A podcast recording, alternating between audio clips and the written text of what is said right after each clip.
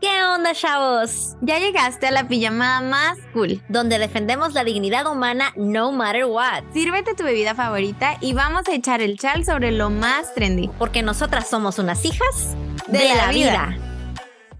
¿Qué onda, chavos? Bienvenidos a una pijamada más de las hijas de la vida. Estamos muy, muy emocionadas porque hace mucho tiempo que no teníamos invitados a la pijamada y hoy tenemos no solamente cualquier invitado, cualquier invitado, tenemos a una amiga mía que la verdad la conozco de hace mucho tiempo y la admiro un chorro y yo creo que va a ser una delicia escucharla. Además el tema está buenísimo también, pero bueno, antes de presentarla, Adet, ¿cómo estás? ¿Qué onda, chavos? Todo muy bien, Angie, todo muy bien, gracias a Dios. Aquí muy contenta de estar con ustedes nuevamente, de estar juntas y de estar aquí platicando.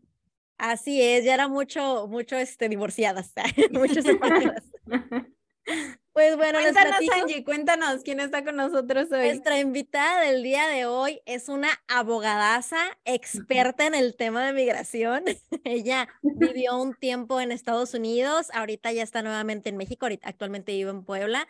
Eh, pero tiene muchísima experiencia, tiene que 10, 15 años en temas sociales, súper involucrada en un chorro de cosas, muy movida, y yo creo que les va a caer muy bien. Aleli la bienvenida, amiga. Hola, muchas gracias. Qué honor estar aquí con ustedes. La verdad es que me siento muy halagada. Yo como yo, estoy invitada. a gracias por las flores de la presentación. La verdad es que experta en nada soy, eh, solo soy muy apasionada del tema y me encantaría poderlo compartir con ustedes. Ay, qué emoción. Adet, pues hay que aprovechar aquí a Aleli ¿Qué le vamos a preguntar primero? Bueno, pues igual, mil gracias por estar aquí con nosotras, es un placer, la verdad. Y para entrarle así directo al tema, eh, bueno, chavos, no sé si lo mencionaste, bueno, sí lo mencionaste como tal. Esto está totalmente enfocado a la migración y por eso es que hoy invitamos a Aleli. Entonces, nuestra primera pregunta es si tú crees que existe alguna relación entre la causa de la migración y la causa provida y si sí o no, ¿por qué? Bien de examen. ya sé. No, bueno, eh, primero sí quiero dar como un, pequeño marco de, de, cómo es que terminé apasionada en este tema. Eh, estuve viviendo en Estados Unidos eh, casi siete años y estuve trabajando en el consulado mexicano. Entonces, al final trabajé con migrantes. hoy platicaba precisamente en mi trabajo que iba a hablar con ustedes de esto y una de las chicas de servicio social me decía, pero es que no entiendo, o sea, si provida solamente significa eh, estar en contra del aborto. Y yo, a ver, espérame, dije, es que hay un, tema de mala prensa para el tema provida, ¿no? Eh, creo que hablar, hablar solamente de que tú eres antiaborto, pues te hace casi, casi proparto y anti, antiaborto como tal, cuando en realidad ser provida significa eh, un, un tema mucho más amplio, es decir, estar en favor de todo aquello que le hace bien eh, al ser humano y que le da calidad de vida. Es decir, si yo soy pro vida, soy una persona que estoy en contra de la guerra, en contra de las armas, en favor de eh, tener medios rápidos para poder tener eh, adopciones rápidas, seguras. Estoy en contra de la explotación infantil, estoy en contra de la pornografía, de la explotación de menores, de la explotación sexual de menores y de mujeres. estoy en contra de la eutanasia, estoy en favor de un salario digno, estoy en favor de equidad de oportunidades y por lo tanto también estoy en favor de eh, políticas migratorias dignas, ¿no? Entonces, claro que tiene que ver mucho el tema eh, pro vida con el tema de migración, porque evidentemente nos preocupamos por la persona humana. O sea, ser pro vida no solamente es decir que, que la mujer este, tenga el parto y ya, ahí terminé, ahí terminó mi misión en la vida. No, pues es que además que ese niño, esa mujer tenga guarderías, que ese niño tenga una escuela de calidad, este, que pueda vivir fuera de la pobreza, ¿no? O sea, es, es una serie enorme, enorme, enorme, este, en, en, donde entra el ser pro vida, ¿no? Oye, y me encanta lo que estás diciendo porque es tan cierto y eso es lo que nos critican muchas veces y con toda la razón del mundo, ¿no? Que luego creemos que hasta ahí llega nuestro trabajo, pero pues sí es cierto, ¿no? ¿Dónde está el pro vida digna? ¿Dónde está el, el que realmente tenga como justo, ¿no? Esa calidad de vida de la que hablabas. Eh, creo que tiene todo que ver y afortunadamente, lo hemos hablado aquí, ¿no? Muchas asociaciones pro vida sí se encargan también de esto, pero lamentablemente como socialmente tienen esa idea, ¿no? De que pro vida nada más es que no abortes y ya, ¿no? Oye, pero es que aparte, a ver, el tema migratorio está súper heavy ahorita, súper calientito, porque hace dos semanas pasó algo súper fuerte en Ciudad Juárez, ¿no? Seguramente supieron, chavos, de esta situación donde unos migrantes estaban en un como tipo albergue, era un centro como de migrantes, ¿no? Un centro de detención. Sí. sí. Entonces estaban protestando, prenden fuego y básicamente los dejan encerrados a morir y creo que este, como 40 se mueren ahí, ¿no? Y, este, y, y, los encargados como lavándose las manos, ¿no? De que fue fulano, ¿no? Pues es que no es mi responsabilidad. Y, y todo el mundo indignado y viendo esta imagen, ¿no? Este, ¿qué, qué idea tienes de esto? ¿Qué, ¿Qué nos puedes compartir? Y yo creo que lo primero que tenemos que hacer con el tema de migración es ver a la persona como persona, no como migrante, porque a veces hablar de migrantes ilegales o legales como que nos aleja de la humanidad de la persona. En principio, la Organización de las Naciones Unidas ya ha declarado que hablar o decir el término migrante ilegal o legal es un término discriminatorio. Es como hablar de negros y blancos, de qué tan caucásico eres o no. Entonces, el término correcto que debemos utilizar en principio es migrante regular o irregular, porque hablar de un migrante ilegal hablas de una connotación criminal, o sea, de, de, crimen. Y es decir, no hay personas legales o ilegales en este mundo. Hay personas con un estatus regular migratorio o un estatus irregular migratorio. Entonces, lo principio que tenemos que hacer es cambiar nuestro chip y entonces empezar a hablar de personas con estatus regular o irregular. Lo segundo es que el tema migratorio tiene muchas aristas, muchas, muchas aristas. Entonces no es un tema como blanco y negro. Hay gente que dice, no, sí, pues es que para qué se van a un país que no es el suyo. O sea, no es tan fácil como eso.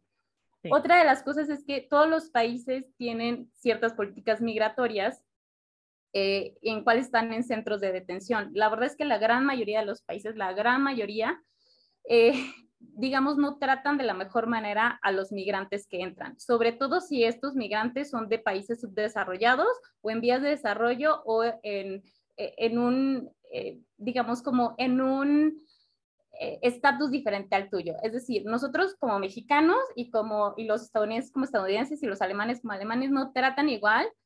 Eh, es decir, por ejemplo, si en México te dicen o en Estados Unidos te dicen va a llegar dos millones de guatemaltecos, la gente no reacciona igual a decir van a llegar dos millones de ucranianos, porque el ucraniano eh, tiene una, o sea, tiene, tiene un nivel diferente su país, este, tiene eh, también un color diferente de piel. Yo sé que todo el mundo dice que no es racista y demás, pero todavía sigue habiendo connotaciones en ese sentido. Lo que pasó en Ciudad Juárez es lamentable, lamentable así, es, es muy lamentable. Regularmente en los Estados Unidos, cuando hay eh, temas de deportación, los mandan, o sea, si tú hablas español, tú eres mexicano, o sea, no se preocupe para saber si tú eres guatemalteco, si eres ecuatoriano, o sea, simplemente los mandan a la frontera en México. Ahora, lo que hace migración en México es intentar identificar quién es mexicano y quién es este, sudamericano o centroamericano o de otro país, ¿no?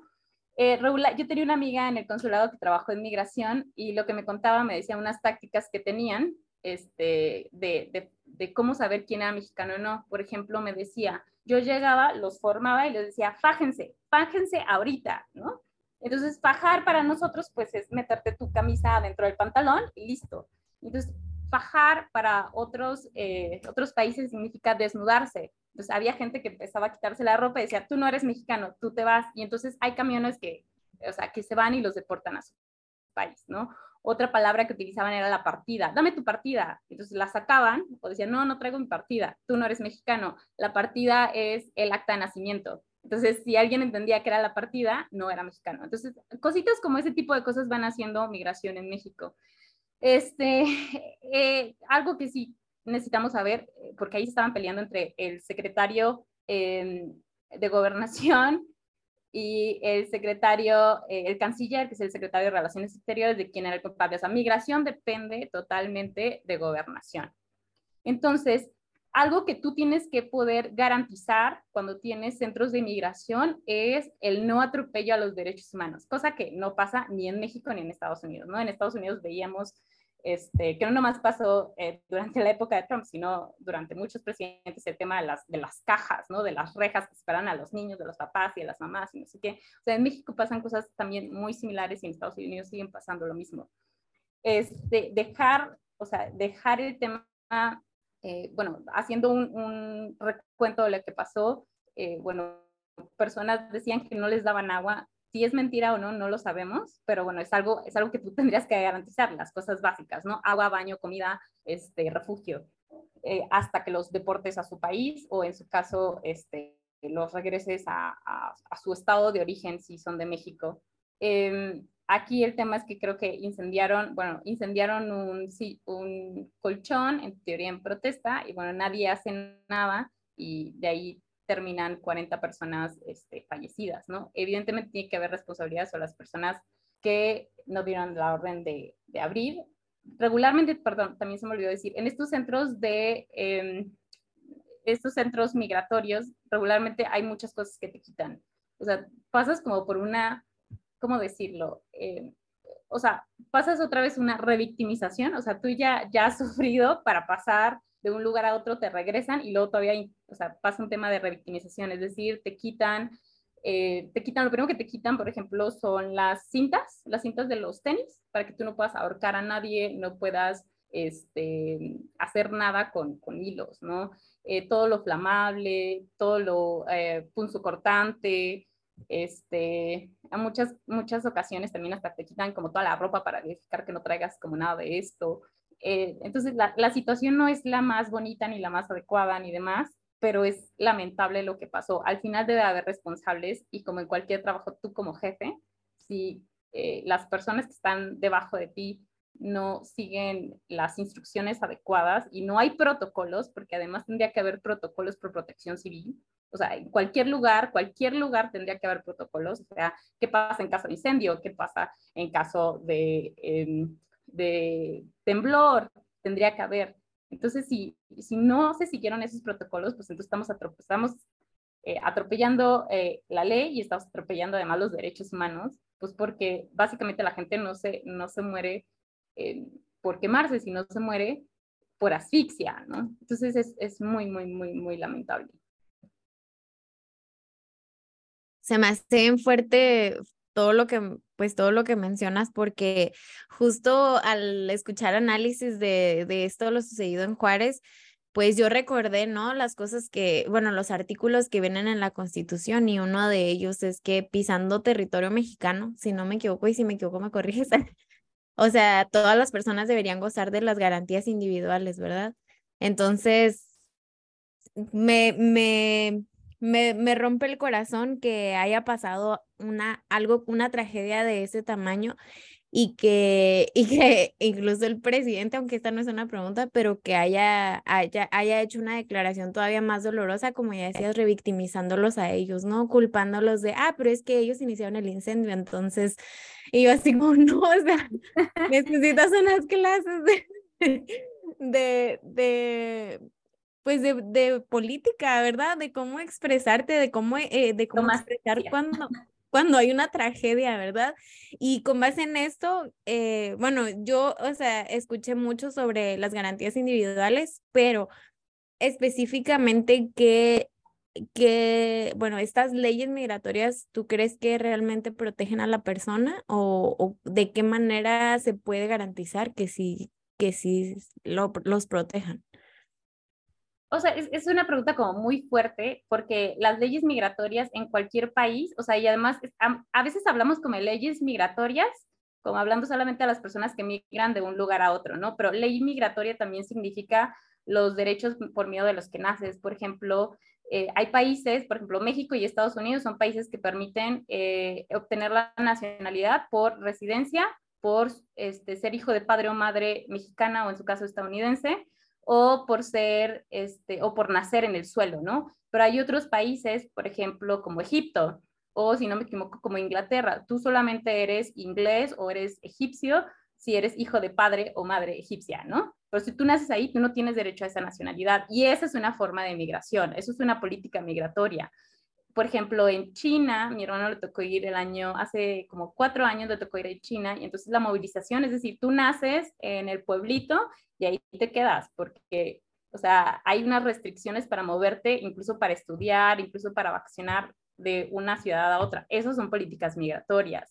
Em, las personas, em, sí, que, que, llegan a estudiar y demás, también son políticas migratorias. Entonces, el, el el concepto es mucho más amplio que solamente pensar en, ah, me mudo y ya. O sea, es, mucho más amplio hablar de políticas migratorias.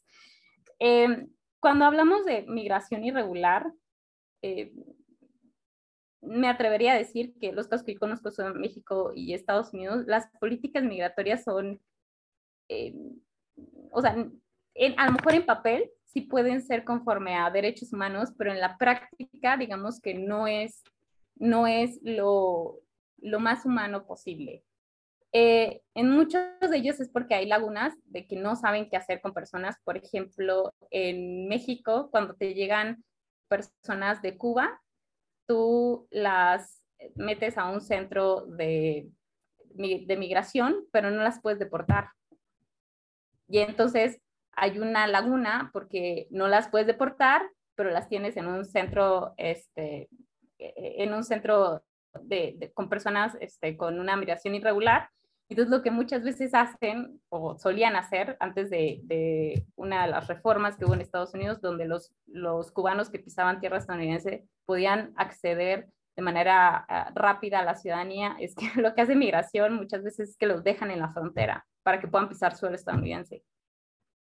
Pero, por ejemplo, nosotros no sabemos qué hacer con los cubanos por ejemplo, es, una laguna en la ley que, existe, ¿no? Entonces, eh, el, Papa Francisco en su último documental habló del tema de migración y entonces decía algo bien padre que aquí lo tengo apuntado. Dice, los migrantes deben ser acogidos, acompañados, apoyados e integrados. Y creo que eh, es, es como muy amplio, pero es un tema que también creo que es de evolución humana. Es decir, va a haber un momento en el que vamos a evolucionar y vamos a entender que eh, los migrantes son personas. Mis dos mejores amigas de cuando yo vivía en Estados Unidos eran migrantes eh, con un estatus eh, irregular, que se regularizaban como DACAs, que igual si quieren más adelante este, platicamos del tema DACA, que es un tema súper, súper interesante, pero ellas eran DACA. Y entonces, a, antes yo como pensaba de los migrantes irregulares, yo no, pues es que no es su país, ¿por qué no se regresan? No sé qué. Entonces le pones cara y le pones sentimientos y le pones todo y entonces te cambia el chip, ¿no? O sea, ya no es el migrante, es como mi amiga, la que está aquí luchando por tener una mejor vida.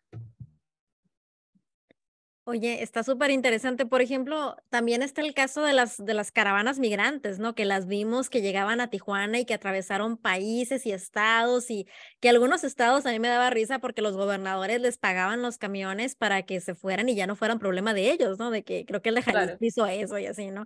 Entonces terminan llegando a Tijuana y entonces se concentran ahí. Creo que ahorita tenemos eh, comunidades de hondureños, de haitianos, de que hay algunos este, bien truchas, ¿no? Que desde que llegaron se pusieron allá a trabajar. Por ahí hay un car wash de haitianos bien padre, unos muy movidos, pero luego también obviamente en cantidades tan grandes se convierte en un problema social, ¿no? Porque justo pasa esto que dices, ¿no? ¿Qué hago con ellos? Entonces, eh, ¿qué opinas de esto?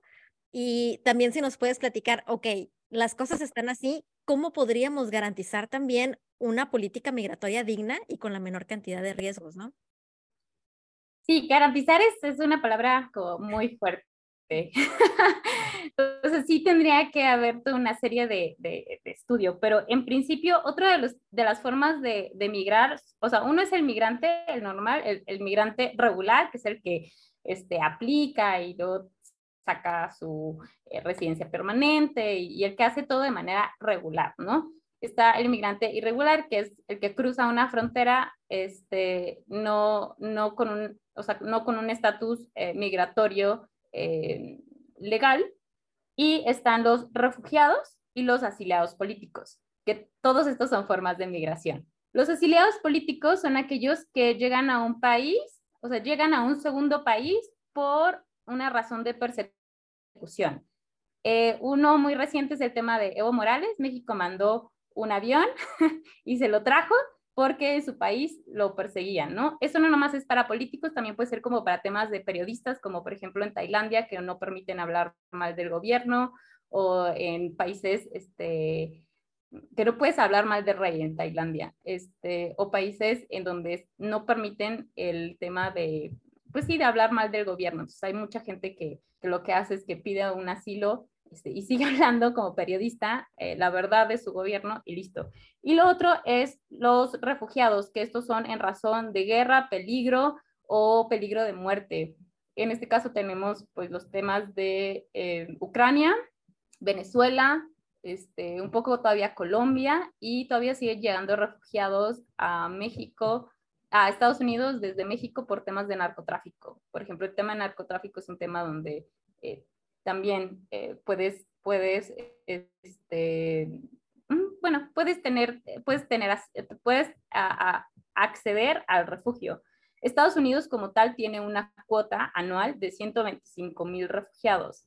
Ojalá algún día puedan, eh, para ustedes y toda su audiencia, eh, leer un libro que se llama Call Me American, que no sé si existe la versión en español, pero ahí habla, es la memoria de un chico de Somalia eh, que llega a Estados Unidos, pero te habla de cómo es que vive un refugiado, ¿no? O sea, una persona que esté en un centro de, refugio puede tardar 15 años ahí hasta que le den el refugio, si es que se lo dan y no se lo niegan.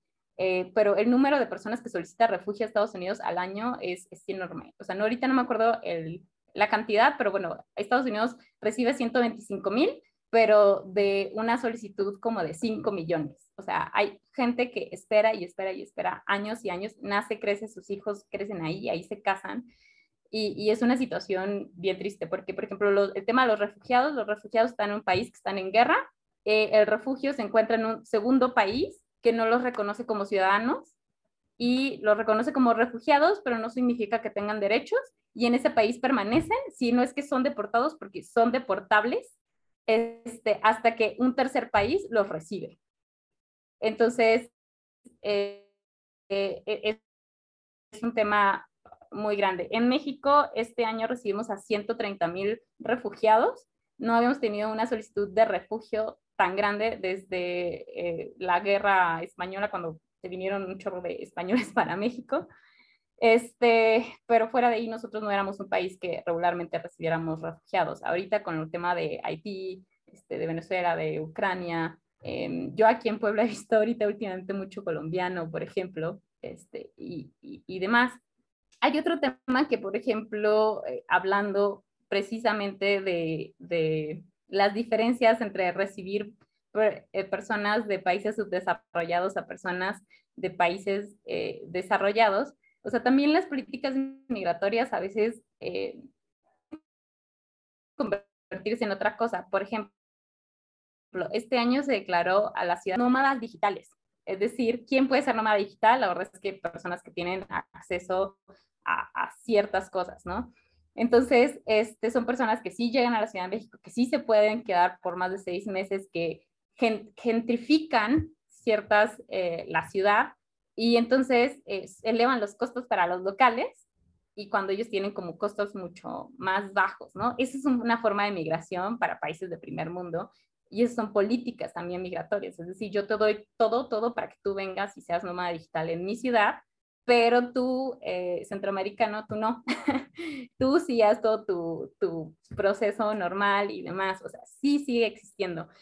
Eh, es un tema que se tiene que seguir debatiendo. Es un tema difícil porque mucho depende del control de cuántas personas tú tienes, a cuántas personas puedes acoger tu país, cuánto oferta de trabajo hay en tu país, este, tienes que velar el principio por tus ciudadanos antes que los, que los demás, pero si tu país es un país en vías de desarrollo, ¿qué tanto puedes ofrecer? Este, es un tema también de cambiarle el chip a las personas, de saber que al final eh, la diversidad de culturas se enriquece, ¿no? Mucha gente haitianos y no sé qué, bueno, al final estás viendo la riqueza cultural que también te están llevando y muchos de ellos no son personas que se quieren quedar en México. Muchos de ellos van a solicitar el asilo a los Estados Unidos. El punto es que el tema del asilo pues, puede durar 10 años. O sea, no es un tema tan rápido como lo hacía ver el presidente Trump, ¿no? Eh, entonces, es un tema que se puede seguir estudiando. Es un tema súper complejo, ¿no? Porque aparte ahorita estamos analizando, eh, obviamente desde esta parte de, del migrante eh, promedio, digamos, yo creo que son la mayoría la gente buena que está buscando oportunidades, pero por supuesto que está otra, esta otra parte que mencionas ahorita, ¿no? Que dices, bueno, pero es que, ¿a quién le estás abriendo la puerta? No sabemos, que es también este verlo con toda la... ¿Se escucha bien? Verlo con toda la objetividad, es que estoy oyendo como ruido. ¿Todo bien? Ok. Eh, con toda la objetividad, ¿no? De que esto pues tampoco es un cuento, hay cosas, hay gente buena, hay gente mala, hay gente con buenas intenciones, gente con malas intenciones. Entonces es todo un rollo. Eh, pero bueno, eh, algo que nos... Ah, tenemos una actividad planeada, Leli, antes de irnos. ¿Algo que quieras decir antes de irnos a la actividad? Nada, solamente quisiera como terminar esto con otra frase del Papa Francisco, que es, los migrantes no son invasores, su contribución enriquece a la humanidad. Y eso es poderosísimo. Muchas gracias. Traemos un juego para ti que hemos hecho con cada uno de los invitados que hemos tenido en el podcast. Básicamente, Ade, ¿te la avientas? Explico las reglas y tú lo haces. Ade te va a leer algunas frases rápidas y tiene, aquí el chiste es que tienes que decir lo primero que te venga a la mente. No la puedes pensar. Tienes que decirlo primero y de preferencia en una palabra. Entonces, pues tú dinos. ¿Estás lista? A ver si ganas. A ver si ganas. Muy bien. ¿Lista? Lista. Algo divertido.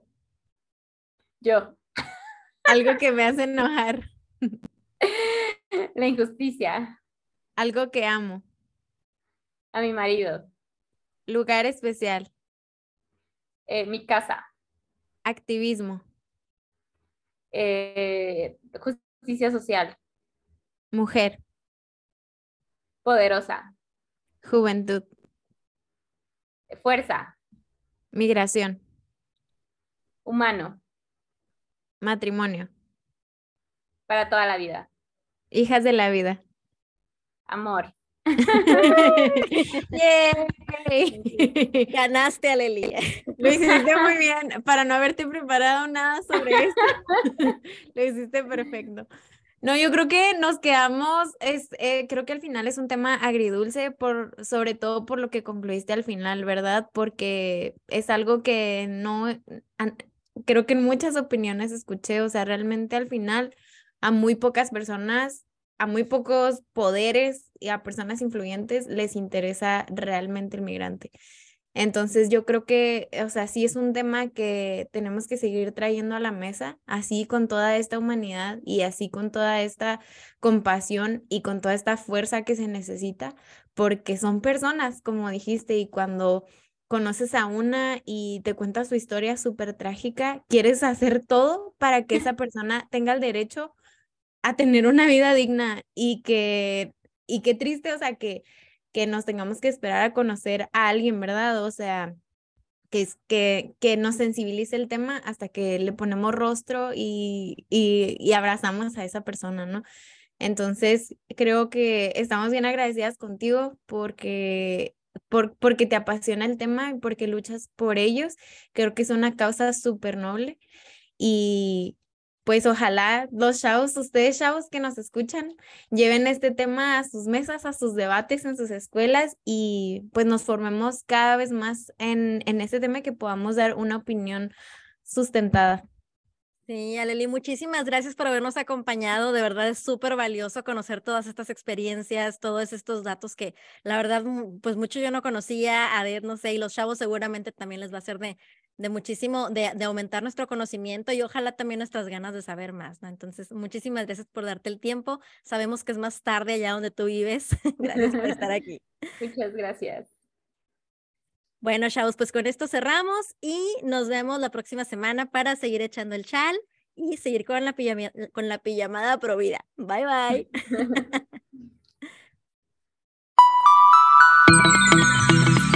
Gracias por ser parte de la cultura de la vida. Si te gustó este capítulo, recomiéndaselo a alguien. Y recuerda seguirnos en redes sociales.